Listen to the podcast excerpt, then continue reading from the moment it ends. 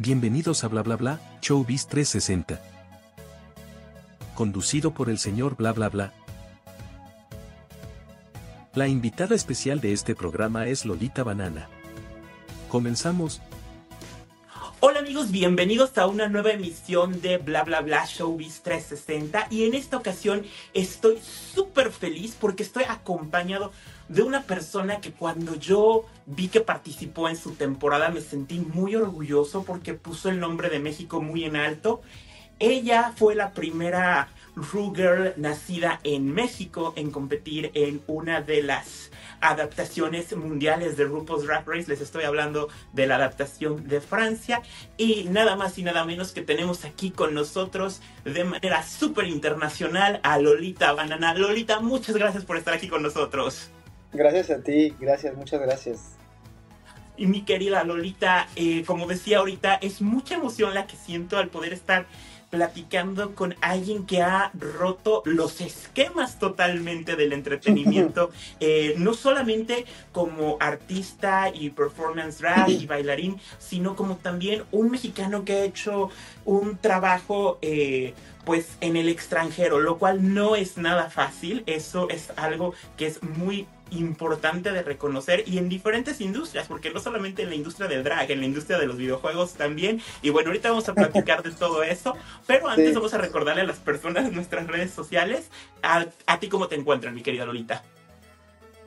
En Instagram como la Lolita Banana. Es importante que pongan la Lolita Banana, porque si ponen Lolita, les sale un anuncio así como de que están haciendo búsquedas de inapropiadas infantil y no sé qué.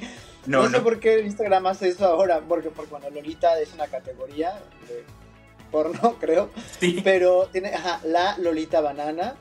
En TikTok también y creo que también tengo canal de YouTube que lo tengo muy descuidado, pero si, si buscan en YouTube tengo ahí mis primeros videos de las primeras cosas que hice en drag years ago está padrísimo eso. Bueno, pues que te sigan en todas tus redes sociales. Y a nosotros nos encuentran en Facebook, Twitter, Instagram, TikTok y todas las redes sociales que existen como arroba señor TV. Y ahora sí, Lolita, vamos a empezar a platicar. Cuéntanos cómo fue que nació tu pasión por el baile, por las artes escénicas. Bueno, a ver, por las artes escénicas es que es muy, muy, muy vasto y muy general. Por las artes escénicas desde siempre, desde, desde que tuve uso de razón, yo era un niño que le me gustaba armar eh, obras de teatro y coreografías con mi prima para, para las navidades. Comencé mis clases de teatro a los cinco años, estuve siempre, siempre vinculado al, teatro, sobre todo al teatro cuando era muy chiquito, al teatro, a la oratoria, a, a la poesía, a la escritura, a la pintura, desde, desde siempre, desde tenía cuatro años, cinco años cuando comencé. Y luego, eh, cuando tenía, cuando tuve 14 años, ah, bueno, en la secundaria, yo estudié en la secundaria en Coyoacán, en, en, la Ciudad de México, y siempre estaba en las horas de teatro, en los concursos de oratoria, o sea, siempre era como muy claro que, que lo mío eran las artes escénicas. Cuando acabé la secundaria y me, metí a la preparatoria, entré a una preparatoria de Limba, que, que, que se llama CEDART, Centro de Estudios Artísticos del Instituto de Bellas Artes. Entonces ahí yo entré con toda la intención de estudiar teatro como, como de manera preparatoria para luego hacer la carrera de teatro, pero ahí descubrí a los 14, 15 años la danza clásica. Ok. Y me gustó muchísimo, me... La maestra que tuve fue muy inteligente en decirme, ay, pues mira, si quieres hacer teatro quizá lo puedes hacer cuando seas más grande, pero para la danza tienes que comenzar ahora y esto hice y la verdad es que se volvió mi compañera de vida la danza. Ahora ya tengo casi 20 años, más ya de 20 años de, ser bailarín, bueno, de haber estudiado, de haber comenzado a estudiar y este y pues efectivamente es una pasión que comenzó así en, en la preparatoria. ¿Cuál fue tu primer trabajo de danza ya cuando ya fue así como a nivel profesional? Bueno, si tomamos en cuenta que lo profesional es cuando te pagan por hacerlo, mi primer trabajo fue bailando en bodas y en este y en 15 años y en eventos así. Eso es algo que me encanta de México, que es una fuente de trabajo para los bailarines maravillosa, que son las fiestas. Entonces yo, trabajaba, yo trabajaba, o los chambelanes, por ejemplo, que es, una verdadera fuente de trabajo para bailarines, que aquí en Francia eso no existe, pero a mí me encanta. Y entonces yo trabajaba en fiestas con una orquesta que, que eso animaba, pues tocaba la música, entonces pues yo era, ya sabes, el que a, a veces de los coros y bailaba detrás de la cantante y pues así fue como... Durante muchos años trabajé con un, con un grupo que se llama Staccato, que son como mi segunda familia, los quiero muchísimo. Todavía, cada vez que vuelvo a México, siempre los voy a visitar porque es gente que quiero mucho. Y así comencé, así comencé mi carrera profesional. También eh, trabajé en una compañía de teatro que se llamaba Imaginerías, como zanquero y como actor. Entonces esas eran las primeras eh, eh, experiencias profesionales que tuve. A los 17 años más o menos. Súper joven, ya estabas trabajando, ya estabas en absolutamente todo, eso está increíble. Y cuéntanos cómo llegaste a todo este mundo. Bueno, ¿qué fue primero de entrada? ¿Fue primero te fuiste a Francia y después el tema de que empezaste para los videojuegos? ¿O cómo, ah, no, sí, mucho, A ver, en el orden cronológico es, yo me vine a París a estudiar una, una, una maestría en notación coreográfica. Es una cosa muy compleja de explicar pero grosso modo es una técnica para escribir el movimiento. Se llama anotación lava. Entonces yo me vine a París a estudiar eso. Eh, eh, no acabé porque tuve problemas de salud y tuve unos, unas cosas medio difíciles de pasar, pero estuve dos años estudiando y aquí empecé a hacer audiciones como bailarín y me quedaba sobre todo en cosas de danzas latinas. Evidentemente, pues con esta cara y con este color de piel aquí en Francia no tenía muchas opciones. Y entonces, eh, y me gustó mucho, de hecho, ahora me considero más especialista en bailes latinos, que es algo que desarrollé aquí en París. Y mucho tiempo, a ver, te estoy diciendo que yo llegué en el 2009 a París y en el 2016 tal vez me llamaron los de Just Dance porque estaban buscando un bailarín mexicano, chaparrito, que tuviera cara como de niño, que fuera flaquito, o sea, me estaban describiendo a mí prácticamente. Para Estaban pensando en ti totalmente. ajá, claro, además tampoco es que haya muchos bailarines mexicanos aquí en Francia y con esa descripción era básicamente mi descripción. Era para hacer el personaje de Miguel de Coco y yo tengo una amiga colombiana que trabaja mucho con esta gente de Just Dance y dijo, ah, pues tengo al, al, este, al bailarín perfecto y pues así entré a Just Dance, afortunadamente, sin hacer audición. Eh, directamente me llamaron, me vieron, vieron que era ideal para eso. Grabamos el mapping, el, video. Salió súper bien y luego me llamaron para hacer otro. Y en total he hecho cuatro. Oye, eso está padrísimo. Y algo que fíjate que me gusta mucho es que como que, y lo vamos a platicar a lo largo de la entrevista, es que como que todo ha sido muy va dándote como la vida premoniciones o te va dando como pistas de lo que sigue porque tú en uno de estos videojuegos hiciste la canción de Sissy That Sí, fíjate, fue muy chistoso porque Ubisoft es una empresa francesa, muy, poca gente lo sabe, pero Just Dance y todo esto se crea aquí en Francia. Y tenían mucho tiempo los directores teniendo, queriendo hacer una canción de RuPaul. Y cuando les dieron los derechos de la canción dijeron, ah, pues aquí está Lolita Banana, aquí en Francia, She's a Dancer es la persona indicada para hacer esto. Entonces fue como todo muy, muy natural. Y la, la, experiencia fue súper bonita. Está, eso está increíble y además es, o sea, como llegar a un rubro que no cualquiera puede llegar al rubro de decir es que está este videojuego diseñado en mí. O sea, es como, y no cualquiera puede decir soy Mario Bros, por ejemplo. En este caso, no cualquiera puede decir soy el personaje Exactamente, o sea, y eso está, y eso está increíble. Y luego, pues obviamente viene todo el tema de la pandemia, llegan después las audiciones para Drag Race Francia, haces casting, quedas en el show y algo que hemos platicado, porque por ejemplo el otro día eh, platicábamos con Argenis de Drag Race México y nos dicen que uno de los momentos en los que muchas reinas coinciden que es un momento de mucha tensión previa al concurso, ese es el lapso que les dan a ustedes para preparar absolutamente todo. Claro. ¿Cómo lo viviste tú? Sí, yo siempre he dicho que la, carrera de race comienza el día en que te dan la, hoja de, elementos que necesitas para, llevar el programa. Y es una carrera contra, contratiempo, porque una vez que entras al estudio... Córrele por aquí, córrele por allá para tener todo. Claro, y además, bueno, hay que... Eh, los recursos, eh, las ideas, eso es... Realmente ahí comienza todo. En realidad, yo no hice audición. Mm, oh, ¿cómo más o menos como medio preseleccionado, o sea, oficialmente no fui preseleccionado, pero junto con otro grupo muy chiquito de drag queens francesas, nos llamaron desde mucho antes para hacer un proyecto que nosotras no sabíamos que era para hacer Drag Race, pero que sirvió para, para formar como el, como el dossier para, para vender el proyecto a Endemol o a las producciones aquí. Entonces, digamos que Endemol y que, y que France TV ya nos tenía el ojo a mí, a Cam, a la Big Berta, ya sabía quiénes éramos. Y de hecho, el día que salió la audición, yo estaba en México. Fue, mi cumpleaños es el 16 de noviembre. Y salió la audición el 17 de noviembre y yo estaba en México. Justamente estaba celebrando mi cumpleaños con mi novio. Me desperté de una, de una borrachera. Lo primero que veo es el anuncio de Drag Race y veo que lo están compartiendo personas que yo conozco, que fueron las que me han invitado a ese proyecto. Y entonces les digo, mm, ¿qué es esto que está ocurriendo? Y me dice, sí, efectivamente, para eso era, entonces como que ya sabemos quién, es, quién eres, no tienes que enviarnos ni fotos ni videos porque ya tenemos todo ese material tuyo, pero igual envíanos, tienes que llenar, hay, hay, hay una, un documento a llenar con todos tus datos y eso lo tuve que llenar y luego ya sí pasé la segunda etapa y ahí sí ya comenzó una audición para mí porque tuve que ver el video del talent show.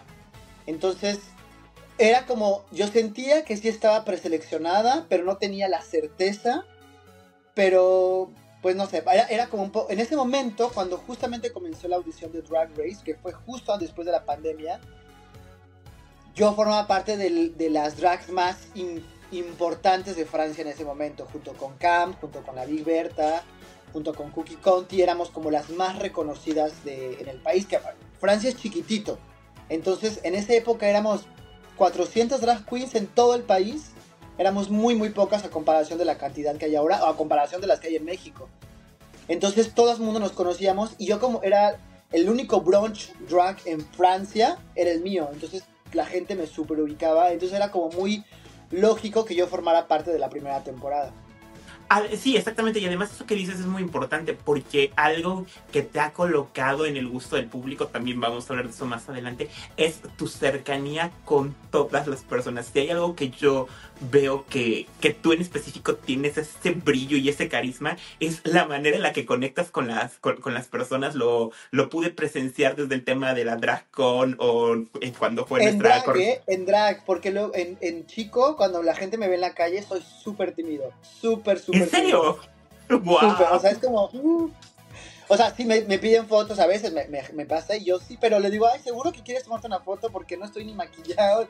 Me dicen, sí, bueno, soy, sí, en drag es, cambia mucho mi personalidad y efectivamente en drag soy muy, me encanta convivir con la gente, me encanta hablar con la gente y de hecho un consejo que siempre le doy a las drags que comienzan es cuando bailes, cuando hagas un lip sync, ve a la gente a los ojos. Para mí eso es fundamental, la conexión con la gente. Sí. Sí, eso está increíble. Y sí, como dices, eh, ahorita que dices, recuerdo una entrevista cuando estaban ustedes en promoción de la primera temporada de Drag Race México, cuando fueron con Alejandra Bogue, que ella dijo que, o sea, que una cosa fue cuando vio Lolita Balana y después te ve y dijo, o sea, que ella te iba a echar el perro, en pocas palabras, ¿sí? Y, que, vio dos personalidades totalmente distintas. ¿sí? sí, sí, sí, soy muy diferente de chico y de chica, sí, muy diferente. Sí. Ok, oye, y cuéntanos cómo fue tu experiencia en el momento de grabar la temporada, qué es lo que sentiste, pues cuando pisas por primera vez un workroom que además es tan bonito con la torre, la torre Eiffel y cuando viste a tus compañeras, todo, ¿cómo, fue todo eso para ti? Sí, el workroom de Francia es uno de los más bonitos del mundo, es chiquitito, es chiquitito, a comparación del de México es como la mitad, es súper chiquito el workroom de Francia, pero bueno, con la torre Eiffel y todo, la decoración como de... Y se ve hermoso es súper bonito, es súper... Y así como se ve en televisión, en vivo se ve mucho más bonito. Pero es como una cajita de Polly Pocket, chiquitito. Y este... Bueno, la primera, primera vez que entras es, son muchas emociones encontradas porque estás esperando mucho tiempo en tu camerino. Aquí en Francia tenemos camerinos aislados. Entonces está, era, o sea, nos dieron cita a todas, pon a las 8 de la mañana pero pues te tocaba esperar dentro del camerino hasta que era tu hora de entrada y estábamos aisladas para que no pudiéramos vernos. Y yo fui la cuarta en entrar, sí, yo soy la cuarta en entrar. Sí. Entonces, pues me tocó esperar como una hora y media, yo creo, en el camerino. Y entonces estás así como, ¿qué hago? Te retocas el maquillaje, recuerdas tu línea, este, yo me acuerdo que tenía lo del el, gag de lo del plátano, entonces estaba con el plátano, pues no, no, sabes qué hacer, no tienes tu teléfono evidentemente, no, no, no tienes noción del tiempo, entonces ya cuando por fin entras son muchas, muchas cosas, yo me acuerdo que Paloma, que fue la última en entrar, dice que ella ya, o sea, decía, ¿qué está pasando? Ya se acabó la competencia y a mí ya me sacaron porque se sentía que eran muchas horas de estar esperando. Entonces entras al workroom y tienes que decir tu frase, pero no puedes voltear a, las, ver a las chicas inmediatamente hasta que te digan, ahora voltea y reacciona. La frase hay que decirla varias veces para que quede, para que quede bien. Luego yo hice lo del plátano, no podía hablar hasta que me lo traen. Entonces fuera como, es la primera vez que te enfrentas a una cámara y todavía no, no sientes cómo hacerlo, no sabes cómo hacerlo con naturalidad. ya después lo vas, lo vas dominando eso. Pero si es como, ah, eh", y luego te dicen, párate aquí. Entonces son como muchas cosas que tienes que pensar al mismo tiempo. Además de que estás evidentemente muy emocionada, de que estás viendo las cámaras aquí, de que todo el mundo te está viendo, de que estás viendo a las otras chicas. Es mucha emoción, la verdad el, ahora sí que el público internacional, y me refiero gente de México, gente aquí en Canadá, gente en Estados Unidos, comentaban y que se notaban, no sabemos si sea por la edición o si porque fue realmente lo que ocurrió, pero tú sentiste que fuiste víctima de bullying en la competencia. No, no, realmente no. Yo siento que yo misma me aislé. O sea, yo misma era no convivía mucho con las chicas, yo misma me aislaba. Entonces, también lo que pasa es que lo que uno dice en el confesionario no lo sabes cuando estás ahí, hasta que lo ves en televisión. Entonces, todo lo que, lo que decía Big Berta y lo que decía Soa de mí, yo no lo sabía hasta que, este, hasta que los vi los capítulos. Entonces, de, sí hubo varias cosas que sí dije así como, mm", lo platiqué con Soa así como, bitch, ¿really? Sí, claro. Me acuerdo que con Soa particularmente tuve una plática y ahorita estamos súper bien. Y de hecho, mi, mi temporada, todas mis compañeras somos súper hermanas, súper. Yo no sé si haya otra franquicia que se lleven tan bien entre ellas. Pero yo, mira, ahorita, acabando, le llamo a la que sea de mi temporada y me va a contestar de una. Yo lo sé, somos, nos llevamos muy, muy bien. Entonces, yo no siento que haya sido bullying, yo siento que sí me aislé yo. Por dos cosas. Primero, porque yo soy así, yo soy muy solitario en mi trabajo, ¿no? Y segundo, pues porque no, finalmente ser la extranjera sí pone una barrera cultural, de referencias, de idioma incluso, que en esa circunstancia específica, con tanta presión, sí, sí es una prueba más a pasar. Y sí fue algo que a mí me costó mucho el hecho de no ser francesa también.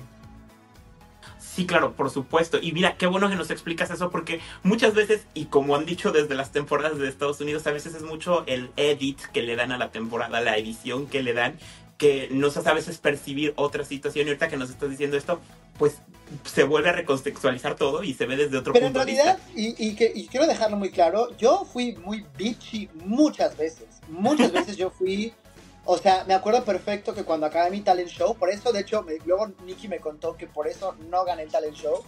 Acabé, hacía, recogí mi peluca, volteé a ver a todas y dije, y así es como se hace, chicas. Yo pasé súper shady, súper bitchy, hice, hice, muchas cosas, pero la verdad es que pues, los editores decidieron hacerme la edición de la víctima un poco, de la Little Decían la víctima, como dicen. La víctima. Entonces, a mí me convino porque sí me volví un poco como fan favorite aquí en Francia y como que todo el mundo se le dio ternura a mi historia, fui como cuando, cuando lloraba, cada todos los días lloraba, pues la gente se enternecía mucho conmigo, entonces a mí me convino la, la edición, la verdad, pero yo sí siento que, o sea, no es, nunca es la realidad, o sea, yo tuve, tuve momentos super bitchy y siento que si la edición hubiera sido diferente, se hubiera notado que yo era como la que, la que se aislaba. No es que ellas me aislaran, yo era la que se separaba, pues porque era mi mecanismo. Yo iba a la competencia, yo iba a lo mío. ¿Sabes? A lo que ibas, exactamente. Y bueno, y además nos diste una temporada impoluta. Te quedaste literal a un episodio antes de la, antes de la final. Estuviste prácticamente en toda la temporada. En toda la temporada. Nos das un lip sync primero, el de la canción de Ellipse, eh, donde te rapas la cabeza y que fue, bueno, súper emotivo. Yo me acuerdo que veía a los jueces ahí llorando y todo eso, pero volvemos a lo mismo. Todo es como, como, profético contigo porque sales de, sales, estás en el workroom y tu frase de salida es Drag Race México, llámame. ¿Tú en ese momento ya habías escuchado algo sobre Drag Race México nada más lo dijiste por decirlo? Cero, cero, cero. No, cero. O sea, había la broma de que... Porque, o sea, por dijimos, ay, si Nicky Doll, que estuvo en cuatro capítulos, es la host de Drag Race Francia, obviamente yo puedo, o sea, hacíamos la broma entre nosotros. Nicky es súper amiga mía. Ya, yo, yo, ya conocía a Nicky antes de que fuera, eh, de, la, de, que se hiciera Drag Race Francia. La tuve en mi brunch, éramos no súper amigas, pero nos, nos ubicábamos perfecto. Y este, y llegamos a hacer la broma off camera varias veces de Drag Race México, I'm coming for you. Pero cuando lo dije en ese momento fue pues un poco como para, para hacer una frase icónica de salida.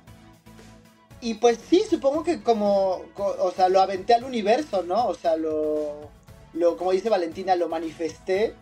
Y este, pero en ese momento no tenía idea de que Drag Race México venía. Fueron muchos meses después, cuando salió la, el, casting este tan famoso de Wow, eh, que estaba buscando las drags mexicanas.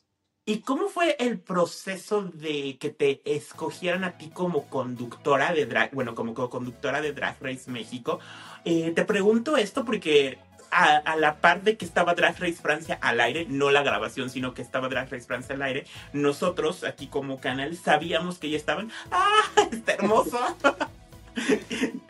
sabíamos nosotros este que sabíamos nosotros que ya estaban este, haciendo los estudios de viabilidad para hacer incluso un acercamiento ahí que hicieron con Azteca en algún momento, no se ah, concretó. yo no sabía, ¿eh?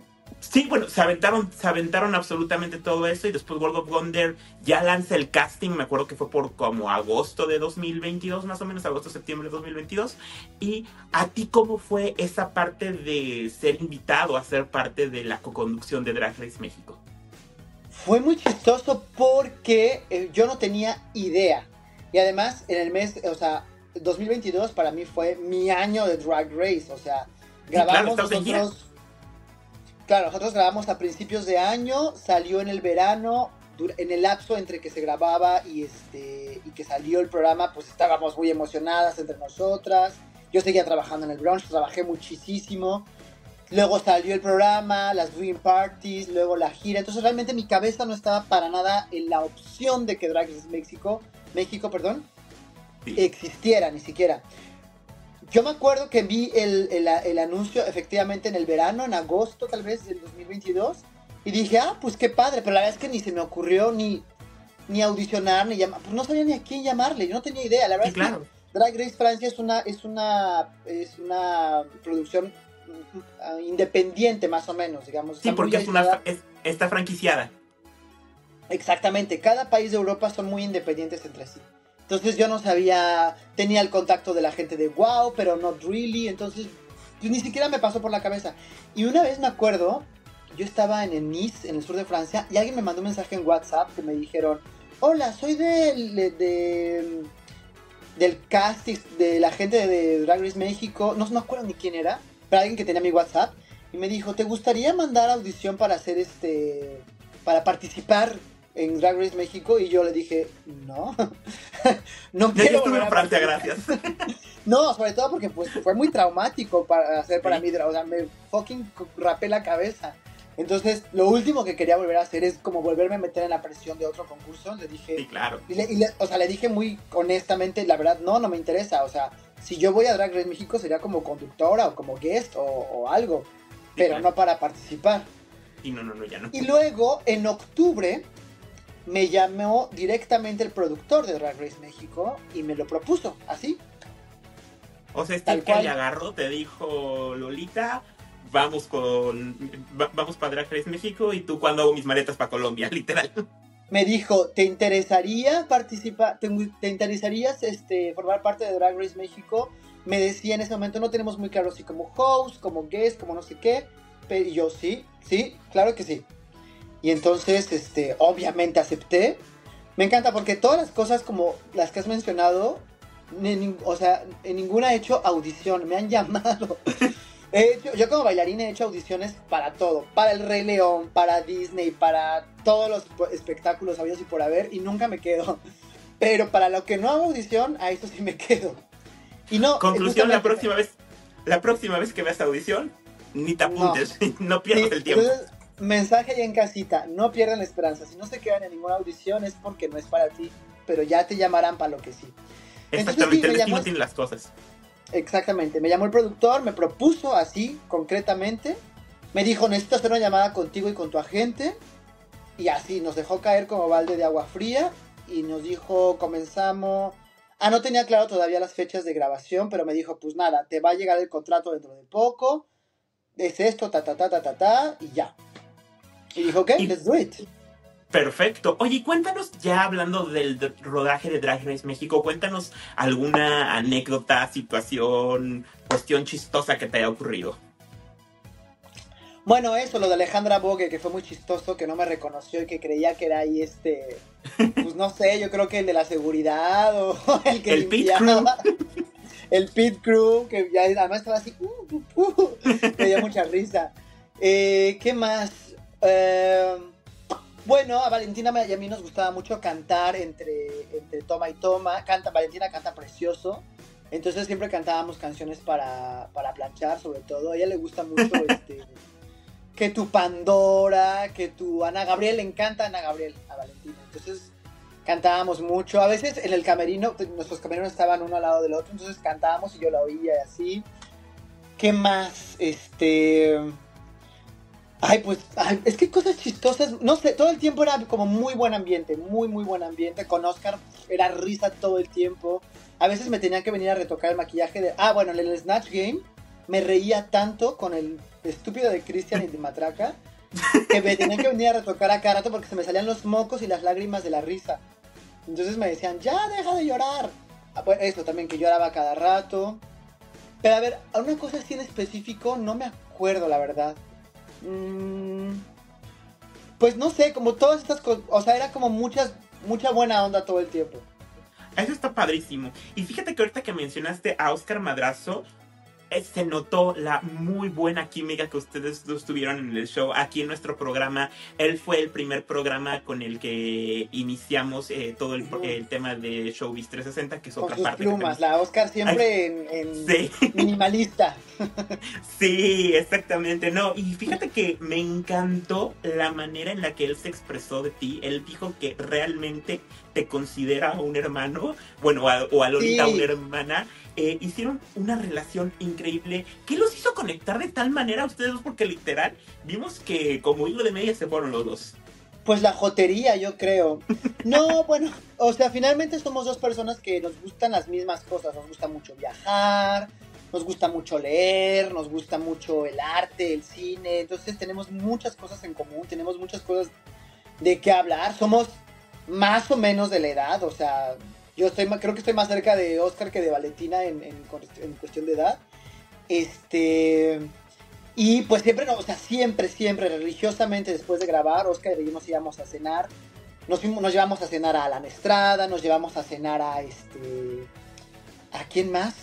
Pues a todos los invitados, a, a Laura y Carmine nos las fuimos a cenar, a, a Cristian Chávez, o sea, cada vez después de grabar, yo me desmaquillaba en friega en el camerino y nos íbamos a, de fiesta o a cenar. Entonces eso pues nos hizo muchísima este, complicidad. Ahora que estuve en México durante la, difusión de la primera temporada, nos tocó eh, hacer un montón de cosas a Oscar a mí. Y, nos, y entonces, y, Oscar y yo tenemos una capacidad de escucharnos y de, y de eh, rebotar con nosotros. Tenemos muy buen eh, ping pong. Sí.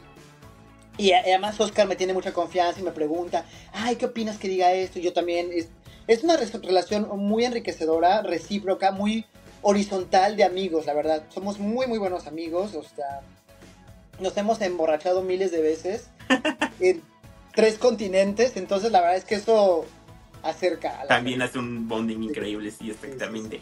Fíjate que algo que también ahorita acabas de mencionar, y sí es cierto, eh, terminan de grabar la temporada, inicia la promoción de Drag Race México el año pasado con el Pride, y de ahí algo que todos nos dimos cuenta que, bueno, eso viene siendo desde que iniciaste yo creo que tu carrera, es además de talentosa, súper trabajadora, prácticamente esos meses de emisión del programa diario tenían algo que hacer, que entrevista, que presentación, que absolutamente todo, promoción, y luego el documental con Nicky Doll, donde estuviste también ahí recorriendo un pedacito, este, creo que esa fue una de las decisiones eh, más inteligentes e importantes porque abrió todavía más tu carrera a que muchas personas te conocieran, nuevas audiencias, nuevos horizontes. Pero a ti, ¿tú cómo sientes que ha cambiado tu carrera el ser conductora de Drag Race México? oh, completamente, completamente. Ha sido eh, un giro de 180 grados. o sea, la exposición que tengo, la, la, vida que tengo ahora, todo gira en, en torno a Drag Race México, evidentemente. Eh, sí, yo también estoy de acuerdo, creo que fue la mejor decisión que pude haber tomado de irme a México. O sea, yo tenía que irme por contrato una semana, que fue la semana de, de, prensa allá a México. Sí, claro. hacer, hacer todo el junket de prensa. Entonces yo tenía, de hecho, mi, mi, mi boleto París-México, México-París era de una semana. Y yo fui el que les dije, por favor, cámbienmelo y me voy a quedar los tres meses que dure el, programa aquí, porque para mí era muy importante. Yo estoy muy consciente de que muy poco, bueno, mucho menos gente vio Drag Race Francia allá en México. Entonces, aunque sí ubicaban que había una drag queen mexicana en Francia, la gente no me conocía y muy poca gente me ha visto hacer lo mío, que es dar shows. Entonces, para mí era muy importante quedarme en México para que la gente viera lo que sé hacer y para que la gente me conociera y para vivir la experiencia. Yo llevo 15 años fuera de México. Para mí regresar a México de esta manera fue uno de los mejores regalos de la vida, definitivamente. y por todo lo grande, claro. Ahora mi vida se divide mitad México, mitad Francia y la verdad es que durante muchos años ese fue mi sueño y estoy muy muy contento de que, de que pueda eh, compaginar las dos ciudades que, donde he crecido y que quiero tanto. Entonces, eh, sí, yo eh, para mí conectar con el público mexicano, que el público mexicano me conozca, descubrir el drag mexicano, descubrir el público de drag mexicano, para mí es, fundamental dentro de mi carrera, porque pues ahora mi carrera creo que es mucho más fuerte en México que en Francia. O sea, en Francia, en Francia la gente me ubica, te sigo trabajando, hago cosas, pero las cosas que hago en México son muchísimo más interesantes. Eso está padrísimo, ¿no? Y además el, tener esa apertura para estar en dos, en, ahora sí que en dos públicos tan distintos, porque al fin y al cabo consumen ambos drag personas. Exactamente, está, está increíble tener esa versatilidad. Y a ver, platícanos algo que también muchas personas quieren saber. ¿Ya has tenido la oportunidad de hablar en algún momento con RuPaul directamente? Con RuPaul no he hablado, es, es difícil ¿eh? acceder a RuPaul porque pues en la DragCon siempre tiene todo un séquito de gente alrededor de él, es muy difícil saludarlo o lo que sea. Lo he visto varias veces ya en las drag cons, pero con quien sí pude hablar es con su hermana, que además fue Valentina quien me la presentó. Estábamos en el backstage en Los Ángeles. Y ahí estaba, que además es idéntica a RuPaul, pero en chiquita. Y es una, señora súper simpática, súper consciente, súper evidentemente eh, aliada. Eh, y fue, fue una, una, una maravilla platicar con ella. Fíjate qué padre, porque eso es algo que yo creo que en 15 temporadas de RuPaul's Drag Race nadie nos había platicado de la hermana de RuPaul. Entonces sí, está, sí, sí, yo, increíble. ni siquiera sabía que tenía una hermana. Fue Valentina la que me dijo, mira, let me tell you, ella es la hermana de RuPaul. Y yo, ah, nice to meet you. Sí, me encantó. Oye, y cuéntanos, después de haber ya conducido una adaptación internacional de Drag Race tan importante como lo es México, eh, y tan importante no solamente por el tema del gusto del público, sino también por lo que estructuralmente dentro de World of Wonder representó Drag Race México. Es la primera adaptación internacional en la que ellos van directamente como productores. O sea, bueno, el bloque México, Brasil, Alemania fueron los que dijeron no. Ahora no vamos a franquiciarlo como Francia, España, Canadá, Inglaterra, no, ahora vamos no, nosotros. Y fue, fue, un golpazo, o sea, justamente como es la primera eh, producción latina, después de la temporada americana, es la temporada que más éxito ha tenido. O sea, sí, no, eso está increíble. Y dinos, platícanos, ¿te animarías a participar en algún All Stars en cualquiera de sus variantes, ya sea un global, un All eh, Mira, la verdad es que no tengo ganas porque te digo que para mí fue muy traumático vivir el, eh, la primera temporada de Francia. Pero ahora que estoy viendo, ahorita tenemos un año magnífico para el drag. O sea, estoy viendo a la Grand Dame en UK vs. The World matándola. Está, lo está, o sea, el primer capítulo fue increíble. Increíble, sí. Y luego tengo a mis hermanas de España con el All Stars, que también está buenísimo. Entonces, eh, me emociona mucho. Es muy diferente cuando ves a tus amigas y a gente que conoces y, que, y que ubicas perfecto la manera en que se mueven. La, o sea, yo veo a la Grand Dame y sé lo que está pensando. O sea, es como si la tuviera ahí o a Sagitaria o a Draxetlas. Entonces, es muy emocionante verlas a ellas haciendo esto y, y además, obviamente, yo he platicado con ellas de cómo lo vivieron backstage. Entonces, sí me da emoción porque me doy cuenta que mm, la exposición que tengo como host no es la misma para nada que la que tienen como participantes. O sea, finalmente en, en, Drag Race México las protagonistas, y esto siempre lo he dicho, son las niñas, las, las 11 participantes, porque realmente Valentina y yo salimos 20% del programa, estamos a cuadro 10 minutos en comparación con el resto de las chicas, y nosotros no contamos nuestras historias, la gente no tiene la oportunidad de enamorarse o conocernos de la misma manera que tienen con las participantes. Entonces, sí, hacer un All Stars, por supuesto que te permite que la gente te conozca más y mostrar tu arte y mostrar tu talento. Siento que no lo haría ahora. Por lo pronto, nadie me ha ofrecido nada tampoco. Yo creo que me esperaría unos cuantos años para hacerlo, a que la gente se olvide un poquito de mí, tal vez, y luego como darle otra vez.